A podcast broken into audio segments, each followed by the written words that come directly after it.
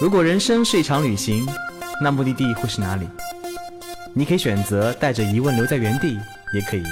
有多远浪多远。本节目由全宇宙最会玩的稻草人旅行推出，我们有超奇葩的年龄限制，只做年轻人的小团队旅行，坚持路线原创，百分之八十五以上的队员来自于朋友推荐。关注稻草人旅行，和我们一起出发，爱上这个世界。那库潘呀，那瓦里里瓦呼，那潘呀。哎，你们的合音呢？说好的合音呢？ 欢迎收听最新的一期《有多远浪多远》。刚刚有没有觉得道哥的声音很好听啊？好听，好听，好有听。有有有有，很好听。所以大家应该知道我们这期要聊什么了。嗯，我们这期聊的就是茫茫的大草原，东非。和库纳马塔塔。好，我们这一期请到嘉宾呢，一位是我们发的领队阿池，啊，Hello，大家好，我是感冒的阿池。嗯，还请来了一位非常漂亮的队员潇潇。大家好，我是潇潇。啊，今天我们聊了东非这个目的地，在很多人小伙伴眼中是遥远、神秘、原始、野性的。如果说非洲的摩洛哥绚烂又多元，埃及悠长而沧桑，那么你所想象的原始而野性的非洲，必定是坦桑尼亚。当然还有肯尼亚了，因为到导的路线是坦桑尼亚，所以我们今天直接坦桑尼亚。哈哈。根本就不用提肯尼亚好吗？ 那这个完全不够。这里不仅有着人类早期最早的历史啊，还有数百万动物的家园。奔跑的大象在草原上扬起的沙尘，渡河的角马，溅起的浪花，还有爬树的大猫、大猫吗？大豹子，摇曳的树叶，还有就是我们的狮子王在草原上狂奔。到底为什么刚刚唱起了《狮子王》的主题曲呢？就是因为我看我我最爱的动画片就是《狮子王》，而且看过无数遍了，连音乐剧都看过三遍，包括英语版、中文版还有西班牙版。哦，所以你最喜欢的是辛巴吗？还是他的叔叔？法疗沙，法疗沙，哎，是阿廖沙吧？名字我都忘了，阿不廖好意思啊，不重要。 所以阿池嗨，作为首发领队，你觉得我们的路线怎么样呢？哦，太棒了， 这嗯，非常非常的适合对非洲有向往的小伙伴啊，来参加我们坦桑尼亚的路线。好了，王婆卖花自卖自夸，这个东西呃我我忽略不计，我还是详细来讲一讲东非的感受吧，非常棒。非常棒。对，所以为什么选择东非？东非在很多人眼中就是非洲嘛，可能是发展中国家，觉得一点都不贵，对吧？但是看着价格时候就吓一跳，怎么能那么的贵？是其实呃，我自己比较喜欢走亚非拉的线。嗯，那非洲的确，其实相较欧洲来说，其实欧洲可能是可以穷游的，非洲其实挺难穷游，都是富游。但这种体验可能是别的大洲没有办法给你的，而且特别是就非洲的北非、西非、南非和东非的，呃，给人的感受都不一样。那东非是非常典型的大草原的一个地貌，所以也是大家可能心中的那种刻板印象，所以我很想去那里看看到底是什么样子的。所以这次不是你第一次去非洲，对吧？不是，我大概是八年前的时候去过西非的加纳，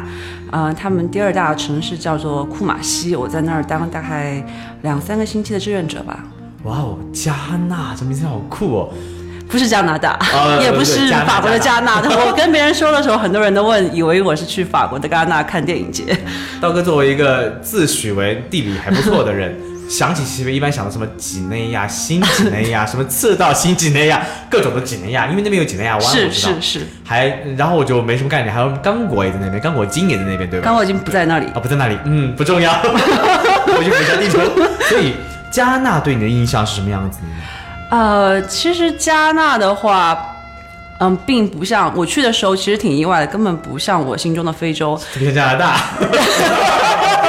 那还是有点差别。呃，我心中的非洲，我当时去的时候，我就以为整个非洲除了北非以外，都是跟坦桑尼亚是一样的。但是去到非洲以后，发现它其实有点点像东南亚的这种热带的特特呃这种植被的景观，然后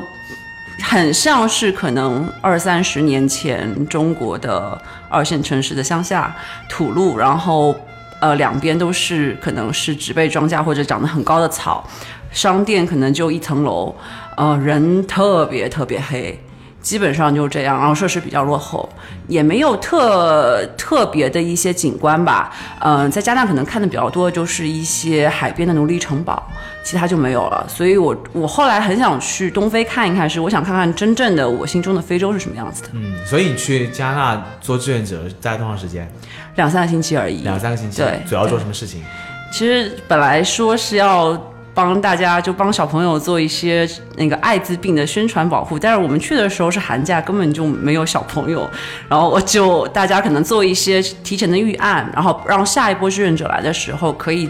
呃，帮助这些小朋友做一些这个宣那个艾滋病的预防，然后剩下就是我们一群志愿者在嗯到处浪啊，这样这样，嗯，对你懂的。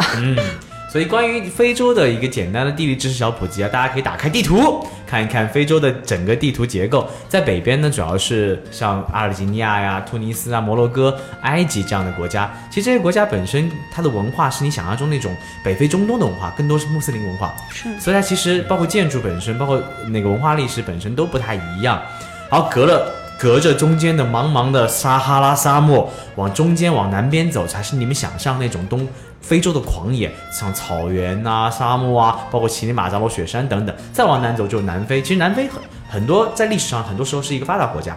是然后关于大家消费观也一样，很很很多人觉得非洲嘛可能很贫穷，很多人那个消费消费也不是很好，基建不是很好。但越是这样的地方，其实消费越贵。对，对它不是消费越贵，而是对游客的消费越贵。很可能你你发现你根本无法享受当地人所享受那种物价，你只能想吃很贵的饭，住很贵的酒店。可能你真正去一次北非，你发你发现、哎北非嘛，可能几千块、一万块钱搞定，但你一到东非，像什么坦桑尼亚，什么最最近很火的什么那个纳米比亚，你不下两三万你是根本搞不定的。对可能这就是长期有人，因为为什么是这样子？因为当他们当时作为法国和英国，包括很多殖民国家，很多发达西方列强的殖民国家，在很多年前其实是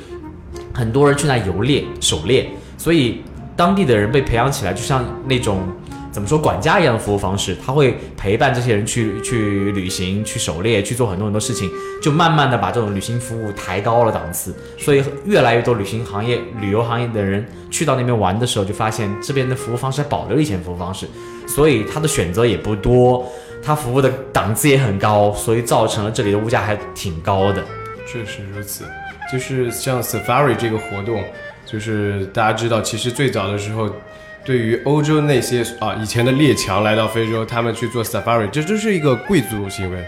这是在不仅是在非洲，而是在甚至有很多东南亚、很多他们的殖民地当中，都有这样子的贵族的这种游猎的活动。那这种游猎的活动延续到今天，我们可能世界是平等的，没有再没有这些奴隶贸易了，再没有这些呃殖民地和殖民国家。但是这种旅行方式保留下来之后，它的服务的体系、服务的那种就是。啊，我们等会儿也可以去聊到，就是我们是怎么洗澡的， 就是这些这些的服务的方式，真的让你感受到，就是你是在被真正的去 serve。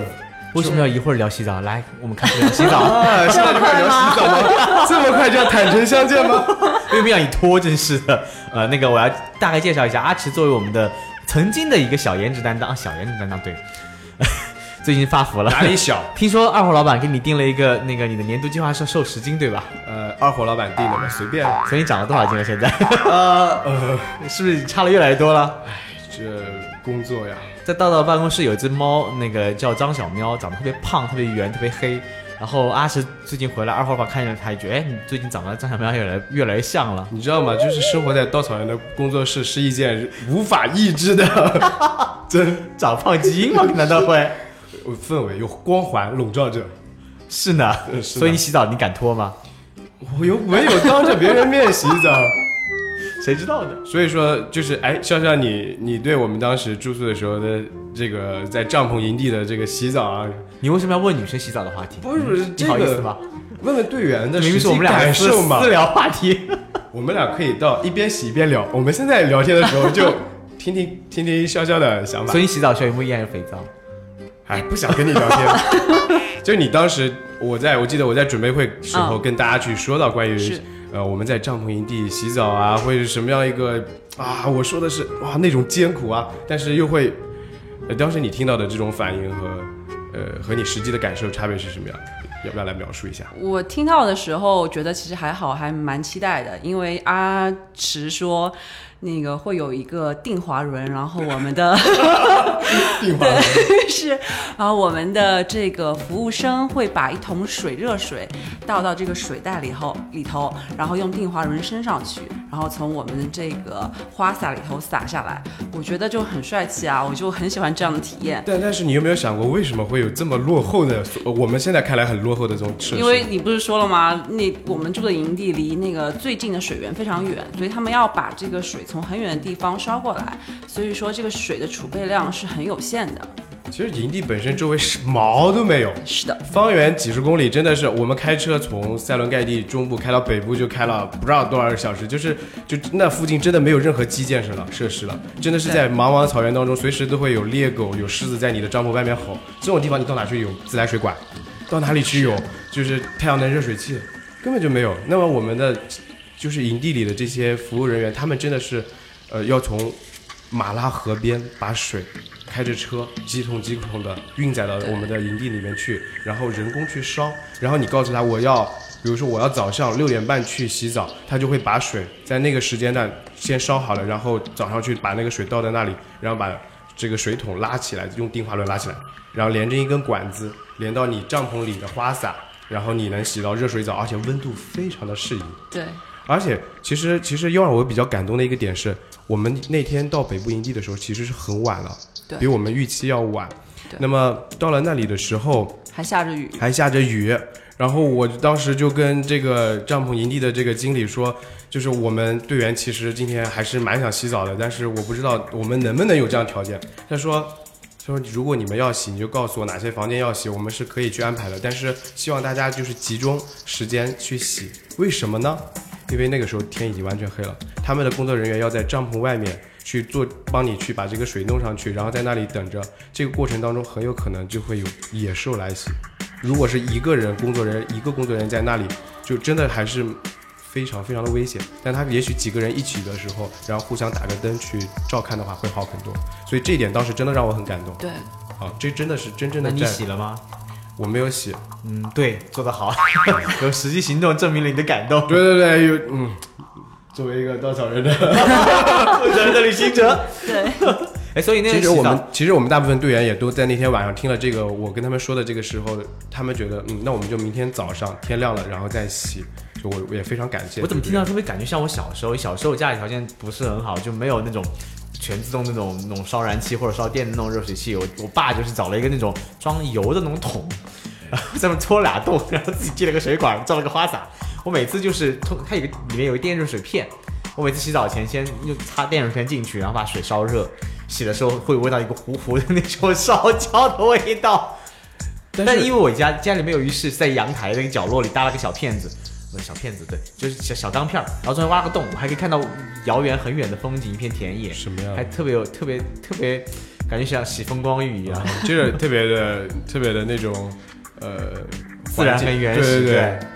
但是我们其实当地的，就是我们帐篷营地的设施，你知道吗？我们都是有抽水马桶的。对，虽然我们的水源没有办法做到那么的，所以所以你要解释，其实我们住的帐篷不是那种你我想靠，我们住的户不外太帐篷好，好超吗？豪华华奢华对帐篷，超豪华哇哦，而且真的很贵。二黄老板就二黄老板知道这种价格真的是要砍死我们，我我好像听二号老板说，一般的那个帐篷都是一个人好几百美金那种情况，可能非常正常，好吗？真的是，而且是，而且其实，在这种呃六七月份、七八月份的时候，你不是想订就能订到，真的要提前半年去订。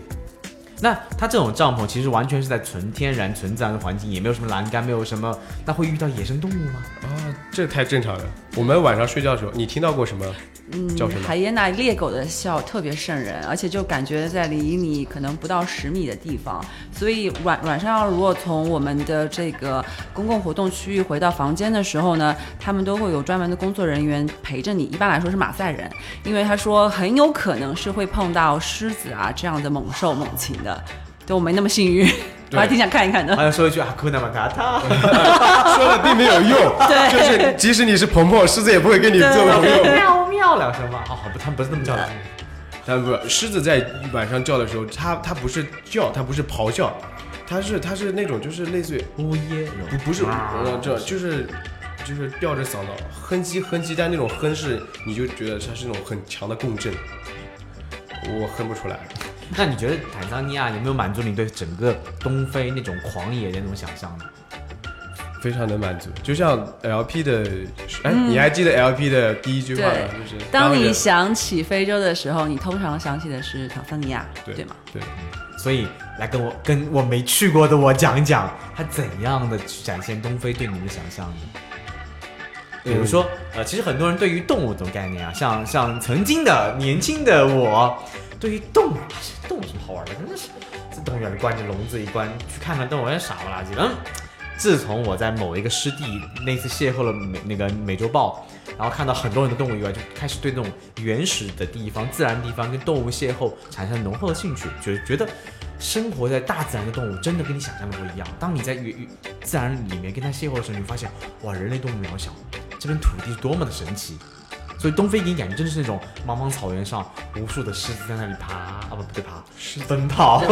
呃豹子在 奔跑，长颈鹿从你眼前走过，然后角马在水里游过，鳄鱼张着大口等着过路的角马跟斑马。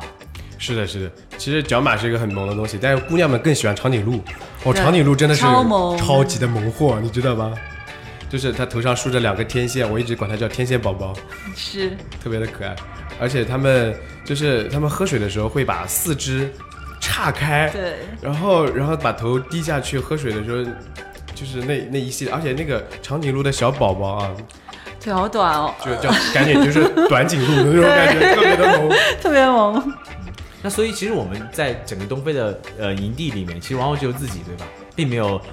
更多的人跟你去去抢占资源。因为我们营地大部分就是大部分那边的呃草原里的深处的营地，他们其实也就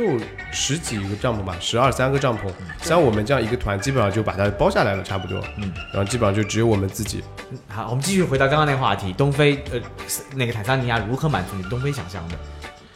嗯，我其实对东非的想象啊，就是我最最想要看到的就是猎豹。然后我们这次也非常非常幸运，就是看到了。其实整个 safari 的过程并不是一个你并不是动物全，呃有的人可能会想啊，就是我到了东非，我一定能想看，就是豹子啊、狮子啊，到处都满乱，大街都是满大街都是。对，其实那边没有大街，关键是满草丛都是。但是狮子是蛮普遍的，很容易看到。但是像豹子，特别是花豹，它特别特别的、特别的谨慎，它很难看到的。我们这次不仅看到猎豹，看到花豹，就是这些，我们还看到了猎杀。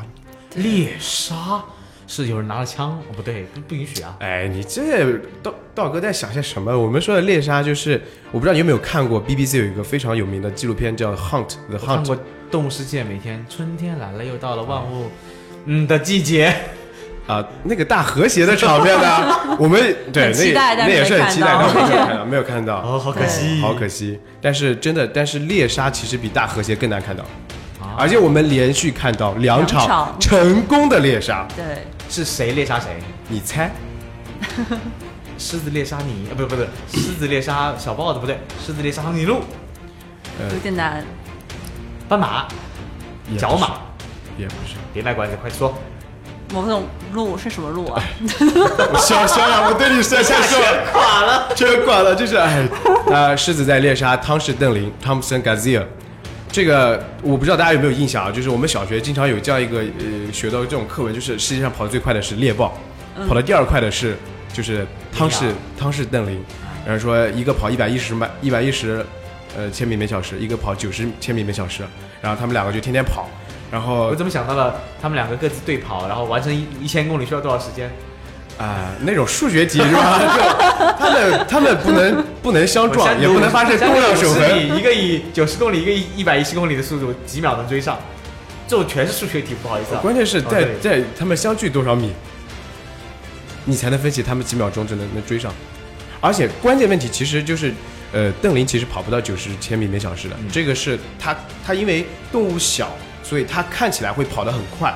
但动物如果大的时候。它跑得快，你也觉得它好像没有移动起来多快。其实这是一个视觉差，这个我们后来看到一个专门的文章去介绍这个东西。所以猎豹其实可能也没有那么快。猎豹是真的但那么快，猎豹是真的那么快，它但是它那个那么快只有十五秒，它就其实是一个 是跑起来就谢了。哎，对。哎呀，但是它这就是那么十十秒到十五秒的过程当中，如果抓到了就抓到了，如果抓不到，呃，它就跑不动了。哦，所以它只能短时间发起攻击。对的。啊，那你们看到画面是什么样子？当时我们看到的不是猎呃不是猎豹我们看到的是狮子抓，而且哎是母狮子，呃，肯定是母狮因 子，为公狮子因为实在是太渣了。因为公狮子它不捕猎的，呃，是母狮子去团队或者是两 What? 个。 Excuse me？ 对的，哇，这有什么好我的？这不是你看动物世界当中就是经常看到常的，识对啊，常识真的是常识。道哥真的有是男女平衡，呃，男女平等。一点都不平等。对呃，但是我们看到了公狮子跑，所以我等会儿会给你解释为什么公狮子不捕猎。 就是当时我们看到了连续两场母呃狮子的捕猎，然后嗯、其中第二场狮子捕猎就是母狮子，它一个转身，然后对突然就奔向。在在它远不远处的邓林就直接把扑倒，但是他们扑的其实都是幼崽，因为所有的猎杀当中，最好的手段就是搞定小朋友，是的，啊，其他的就是什么其他的都都不重要，就搞定小朋友是最最简单方便的方式是。太坏了，把人家的小种儿吃了。对，一般都是这样子。所以你看到两场都是母狮子在吃小羚羊。哎，这个就很搞笑了啊！就第二场，这个母狮子把这个小羚羊扑倒，直接叼在嘴里，还没有，还没有，就是还没有开始吃啊。然后刚刚跟它在一起趴着的这个公狮子，远处的公狮子突然站起来身，开始奔跑起来。但我说奔跑啊，就它那个速度大概是母狮子奔跑的二分之一到三分之一，就是哇，那个你用那个镜头去移动啊，就是一个超慢速镜头在移动的过程。你有没有上半动作，真的是这样慢动作，就是他跑得太慢了，他是绝对追不上 Gazelle 的。对但是他跑过去，直接就把母狮子赶跑了。哦，所以其实它为什么追，它为什么不捕食？因为它根本吃跑不快。他跑不快，但是他作为一个就是一个狮群的首领的时候，他能够起享有到食物分配权，应该是。对，但他也有他的义务，就是他保护整个这个狮群。比如说猎狗可能会成群的来攻击狮群，然后去吃小狮子、幼崽，猎狗会干这种事情的。但是这个时候就需要公狮子出来站出来，然后去去战斗，对，去咬死猎狗。但公狮子一旦发起发起火来，真的也很可怕，啊、是这样子的，所以它才能有这个优先权。所以坦桑尼亚看动物最好的地方应该是盖伦塞蒂国家公园，对吧？对，我们在那边待多长时间来着？我们在塞伦盖蒂整个四天待三三夜天，住三晚吧，应该说三晚四天三晚。对，那哎其实基本上能看的动物都看到了。对的，对呃，我们非洲五霸其实是看全了的，对对，嗯哎非洲五霸，对五哎哇霸，哦，哪五霸来着？就是就是，哎，哪哪五个霸爸爸？天哪五个 爸爸？大象爸爸，大象爸爸，水牛爸爸哎，，水牛爸爸，犀牛爸爸，犀牛爸爸水，牛跟犀牛也是五霸。哇，当然是了。还有还有，我想想看，突然间，还有狮子爸狮爸子呀，爸爸， 还有还有花豹爸爸，对花豹也看见了，花豹也看见了，对，哇，好酷！特别的酷。而且花豹是在进食的时候我们看到的，是对吧？对，在其实树这样冠来上说就是，其实这样来说，我们也看到了一场花豹的这个，没有看到它猎杀，但是它是刚刚打猎完之后，它就把食物叼到了金合欢树的顶上，对，然后你在树冠上，然后我们刚开始的时候，远远就看到一一撮豹纹一样的东西在树冠上，然后埋头苦吃，根本看不到它的脸。然后突然间，它抬起头，满嘴都是鲜血，因为它在上面进食。对，然后吃饱了以后呢，就从树枝上非常轻飘的爬下来，然后两两只腿插在树杈上，非常悠闲地在那儿晒着太阳。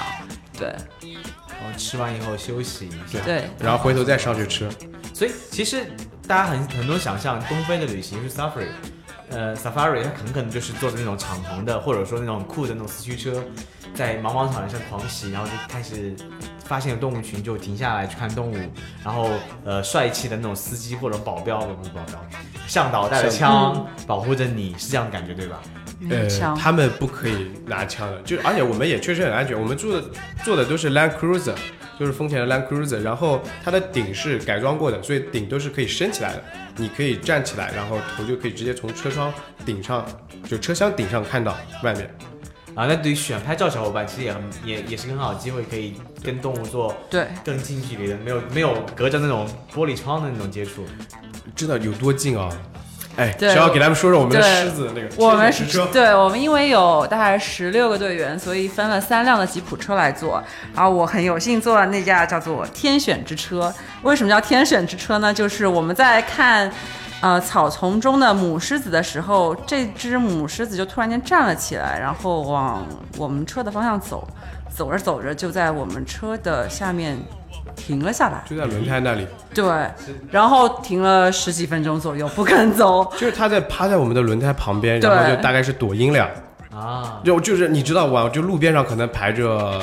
至少五。十几有没快没有没有十几辆，大概六七辆车吧，七八辆车。对，但是他就走过了好几辆车，就选中了我们，就选中了我们的。车。然后我们这车自此之后就叫天啊天选选之之车，所以其实现在在整个东非这种国家公园的保护应该做的蛮好的了，动物跟人能这做这样的亲密接触，它已经不会被曾经那种狩猎者所吓怕了，对，我觉得他们根本不 care 我们他的，嗯们不开我们的，对，很自然。这是他们的家园，他们的土地嘛，其实人类只是闯入者。对，嗯然后他们也不惧怕任何的直播，然后一堆的相机，还有一堆的车对着他们，他们爱干嘛干嘛，该吃吃，该睡睡。对，像他在当时我们遇到第一场狮子捕猎的时候，其实他就离我们车子很近，对，他就回头看我们一眼，然后大概就他当时在瞭望远处的邓林，然后呢，他抬起头在瞭望邓林的时候，我们车子就停靠在他旁边，然后大家一开始就开始拿相机咔咔咔，然后这个时候他就回过头来瞟了我们一眼，就那个眼神特别爽，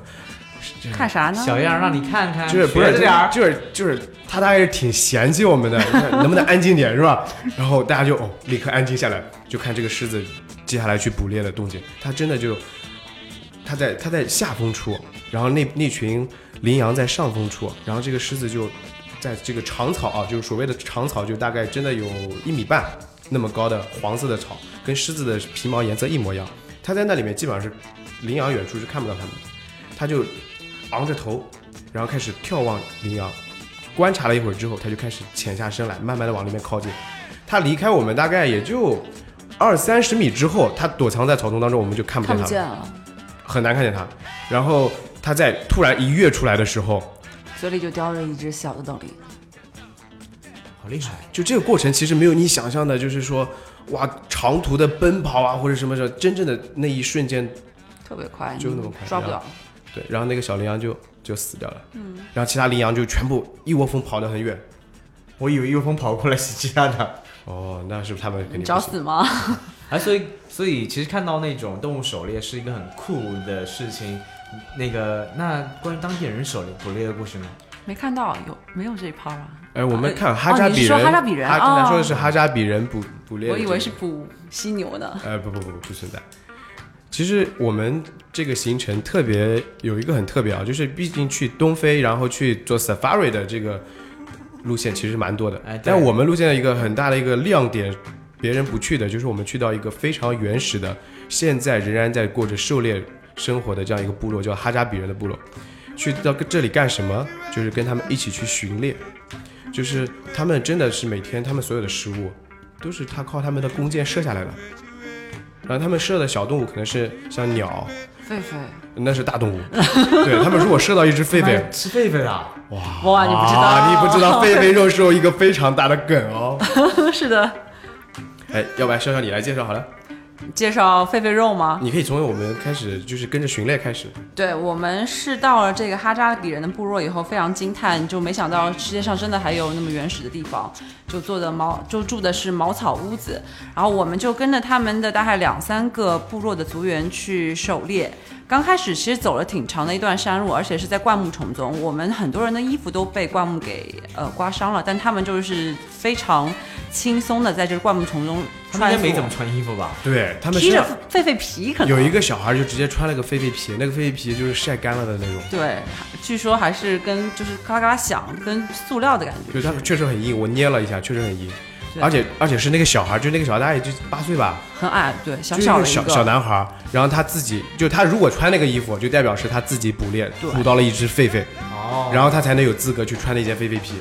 然后我们跟他走了特别久，刚开始一无所获，因为我们也就是反正猪队友十几个人，可能弄出一些响声，是有动物都跑跑走了，对，我们但对是是 是 的，是 队 友。对，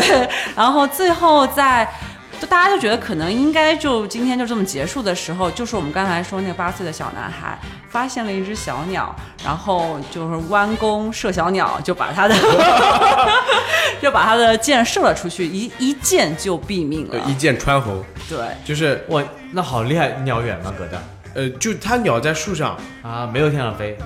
就是天上飞的那种，可能太难了一点啊。嗯，看多了武侠 片。啊对对对。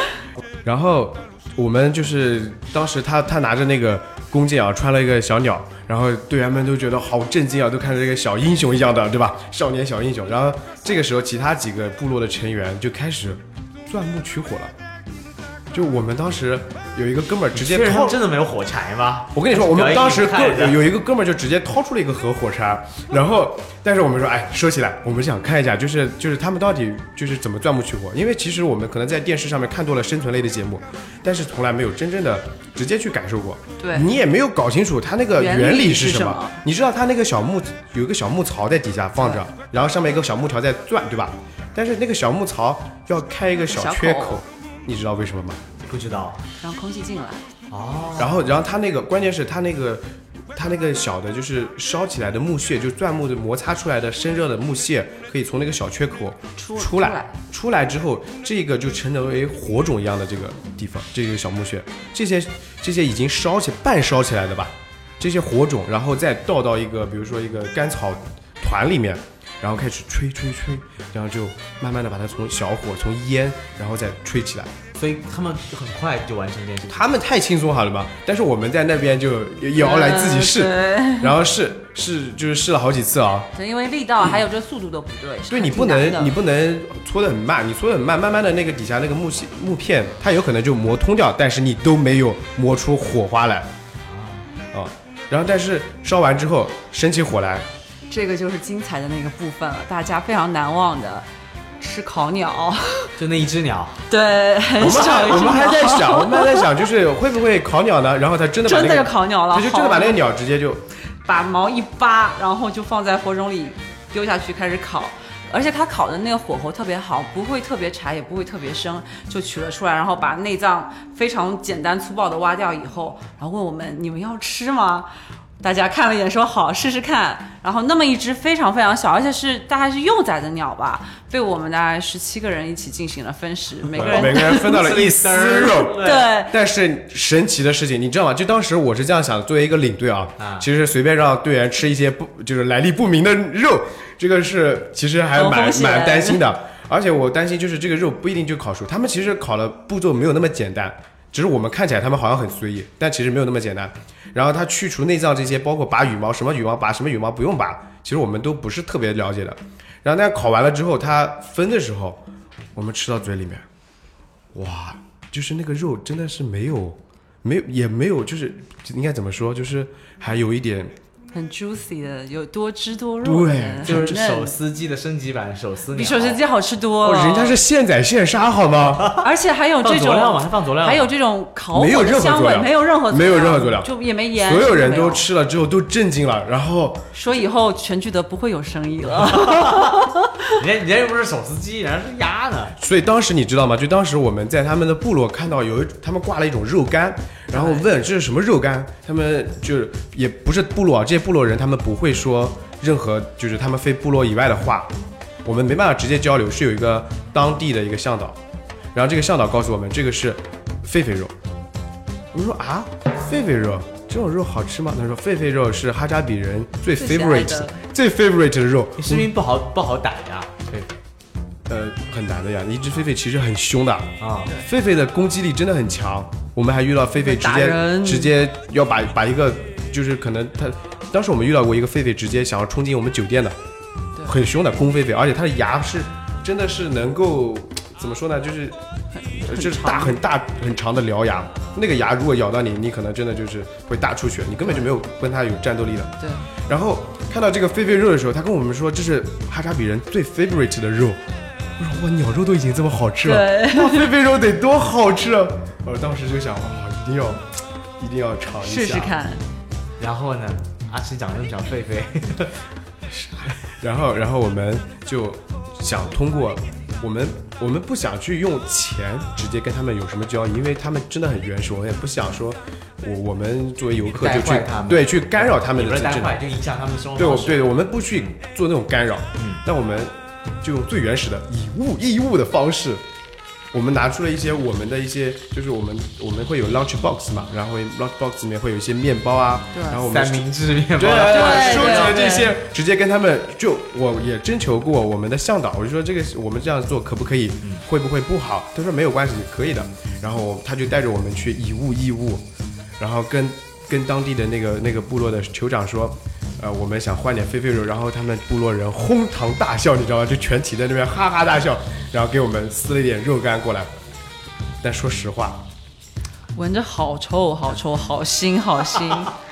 是熏的吧？它可能因为它是它不是新鲜的嘛，它然后它是熏干了之后再去晾晒的，然后其实还是它没有任何防腐剂，没有任何这种保鲜剂对，所以它肯定会有那种味道。味道的。真的好吃吗？谁敢吃？啊哦，没人敢吃，没人吃过，就是我们当时也想吃，你知道吗？但是我们所以你们 lunch box 全部给他们了，然后自己没有东西吃。亏本 干了哦一又又又做了一次猪队友的事情。所以其实，呃，如果了解稻草人的都知道，我们往往在呃呈现一个目的地亮点的时候，我们更在乎的是跟他们的连接，就是这个地方有什么，呃，这个地方的人怎么生活，我们怎么去看待他们的生活方式，怎么看他们跟自然的关系，这个是旅行中非常重要的部分。当你看到不一样，你才能发现更多不一样，才能发现很多旅行当中带给你更多的精彩，才能看到自己身上的东西。所以，呃，这过程当中，其实东非，尤其非洲，作为很多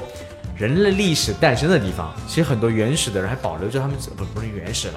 就是很多原始部落保留着他们的可能比较在我们看来不那么文明、不那么现代文明的生活方式。我相信你刚刚说的一个部落十一，还有没有去其他的跟当地人接触机会呢？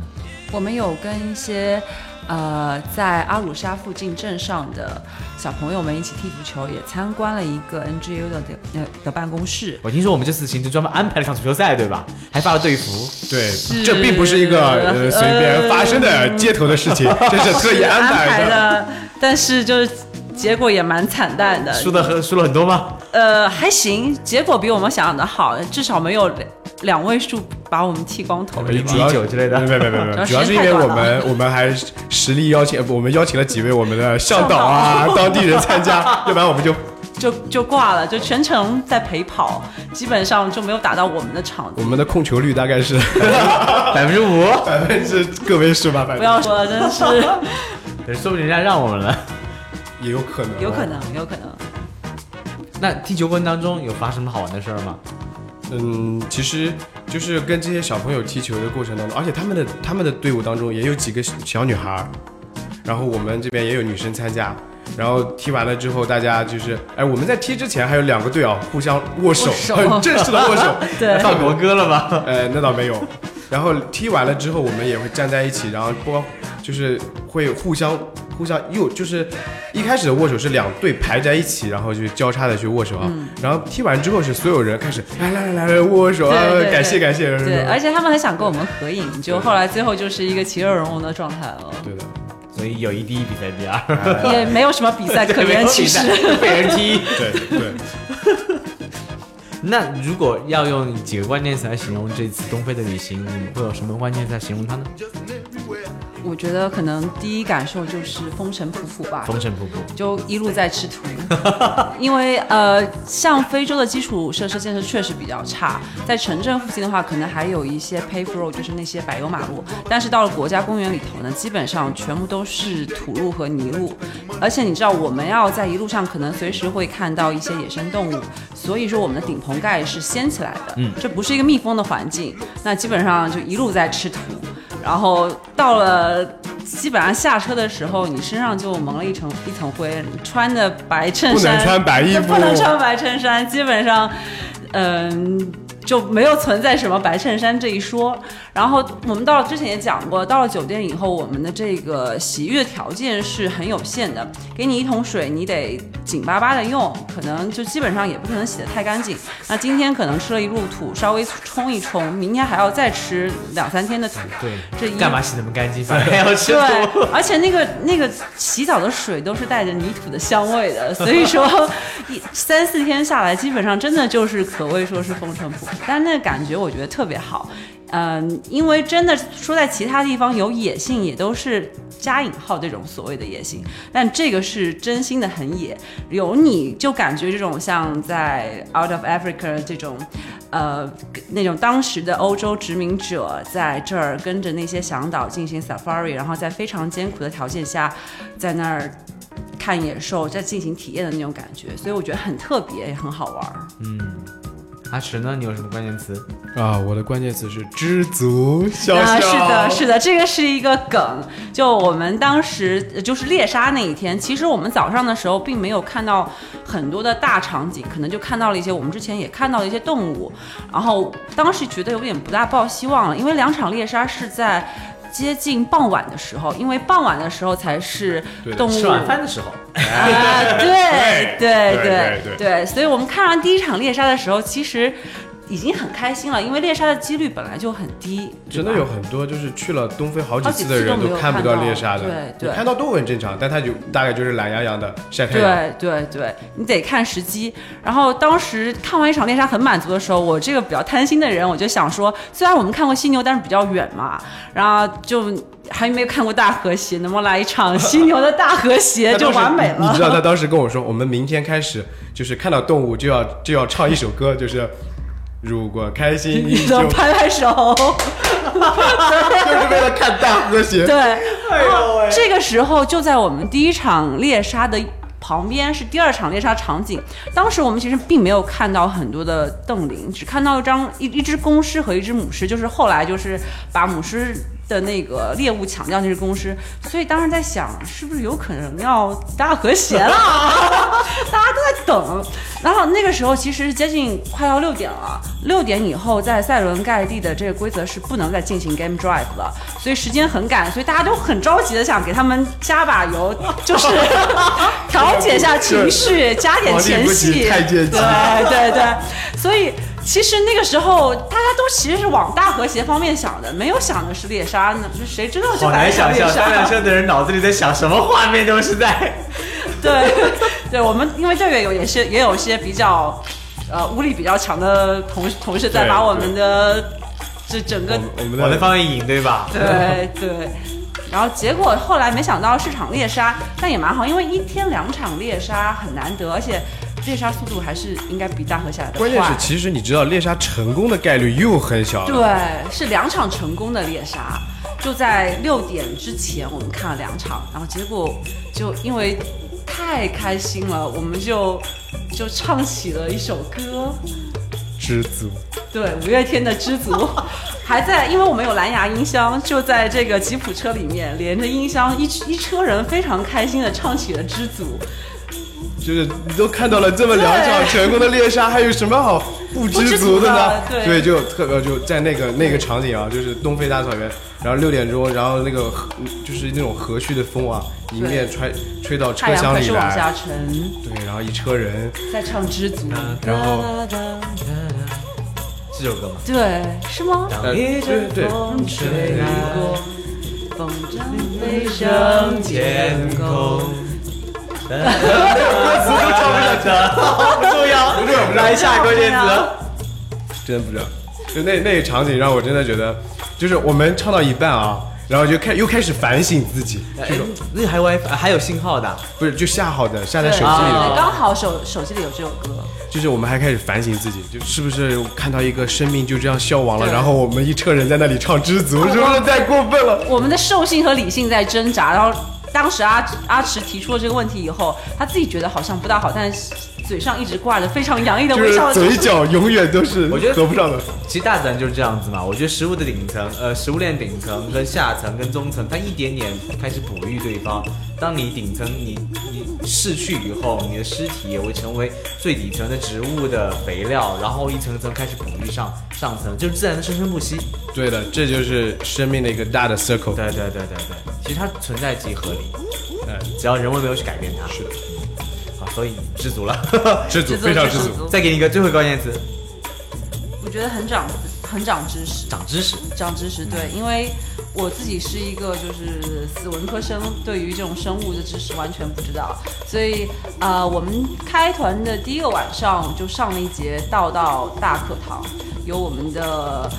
博博闻强志的阿驰领队给我们普及了地质和动物方面的知识，还有一张非常非常令人印象深刻的词汇表，上面是我们有可能在东非大草原看到的所有的动物的中英文名称。这张词汇非常后后来非常有用，因为如果我们看到一些动物不知道它叫什么名字的时候，我们就可能可以直接问我们的这个司机向导这东西是什么。然后，而且有的时候在路上的时候，如果碰到一些呃新新的动物动物的话，我们的司机向导会告诉我们这些动物的一些习性，比如说像应该是汤森 gazelle 还是还是 grand gazelle，它们有两种群体，一种是叫做单身俱乐部，还有一个是后宫笑笑，我又要批评你了。那个说的是 Impala，啊，那那全个是还给老高师脚了，铃。不好意思。所以对，所以什么叫 Impala？请告诉我这哦个 Impala 是一种叫它的铃，它的中文名叫高脚铃，但是我们一路上啊，就是我们有开始给它们取花名，我们有自己的喊法，我们管它叫大队长。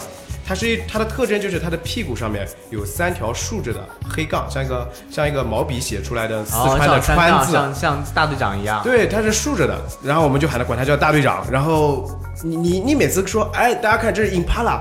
大家看这叫高脚铃，就哎记不住记不住。然后你说啊，大家看这是什么？大家说大队长，然后就就很快就都记住了。然后他们有他们的是这样子，就是呃大队长的习性是，如果是一只成年的呃公的这个大队长，对，它可以有三千佳丽在后宫。哎三十千三三十三十，千家里，但是一天也一只有十来年了，三十哦也是不少的小对数字哦。是一天是一个月嘛，轮换。 然后剩下的大队长在干嘛呢？剩下的公大队长就组成了，单身俱乐部，三十只公羚羊在一 起。那搞基，对不对？对，真的搞基。呃，反呃，正就是打一打吧，对也不知道打完了之后会怎么样。对，但是这这个就是这个坐拥三十佳丽的公的大队长啊，他在发情期的时候，他会开始就是猛干，这个猛干的有多猛啊？就是他会在那个发短短的发情期，可能他会不吃不喝的就那个那个那个那个，然后就嘿咻嘿咻，呃，然后这个黑咻黑咻的过程，它可能会本身可能它大概是六十公斤，它可能会锐减到四十五公斤，我的天哪！它会体重锐减十五公斤。等到它变成了一个四十五公斤的小渣渣的时候，就会另外有其他的公的这个大队长过来把它赶走，然后继继续占有那三十只，佳丽，然后就继续哎黑咻黑咻黑咻黑咻。这个自然真是神奇呀、 啊，道哥有没有？好心动啊！好想投胎到 不不对不对，不能来到那个，太累了，太苦了。是太累了， 哦真的很累哦。好吧，原来你们讲的有这种知识，天哪！所以其实道道为这次活动还准备了各种小卡片、各种小小课堂，去对帮大家去了解更多的对当地知识。然后感觉好有心，虽然我们一年只出两条这样的队伍，但是其实还是花了，就是包括从产品开发，包括到我们领队去带队，都会花了很大的功夫去做这件事情。而且在接下来，呃，我们也会再把把以前的这些准备的资料，再重新的再去把它做得更完善、更好。因为我们每次都要认真对待每一个目的地。确实是的。嗯，哇，又一次成功的为自己打广告。 其实东非这个目的地呢，它有很多让人望而却步的关键词，包括大家有说了那个风尘仆仆啊，但是它不光昂贵、遥远、条件不好，诸如此类的。但如果你能忍受在尘土飞扬的草原上颠簸按摩着臀部，吃着混合印度咖喱和坦桑烤鸡组合而成东非自助餐，起早贪黑追着草原上可遇不可求的动物，同时也愿意和我们一起真正放下城市的包袱，一起来草原上奔跑。和非洲土著，我们一起扭动着身体，和小孩子踢场足球，围着篝火聊着人类起源和动物繁衍的故事。那么，在坦桑尼亚，你一定会有非常不一样的旅行体验和感受。好了，感谢阿驰跟潇潇的分享，我们下期再见。要不要学一首歌？来，跟着我们一起唱。好 Jumbo Jumbo ，Jumbo Jumbo Wana Jumbo Wana， Habali Gani 阿巴里嘎嘞， Muzuli Sana 穆苏里桑拿， Wakeli 瓦卡里， Mwakali Bishwa 瓦卡里必刷， Tanzania yetu 坦桑尼亚也出，阿库纳马塔阿塔，库纳马塔塔。好，好，我们下期再见。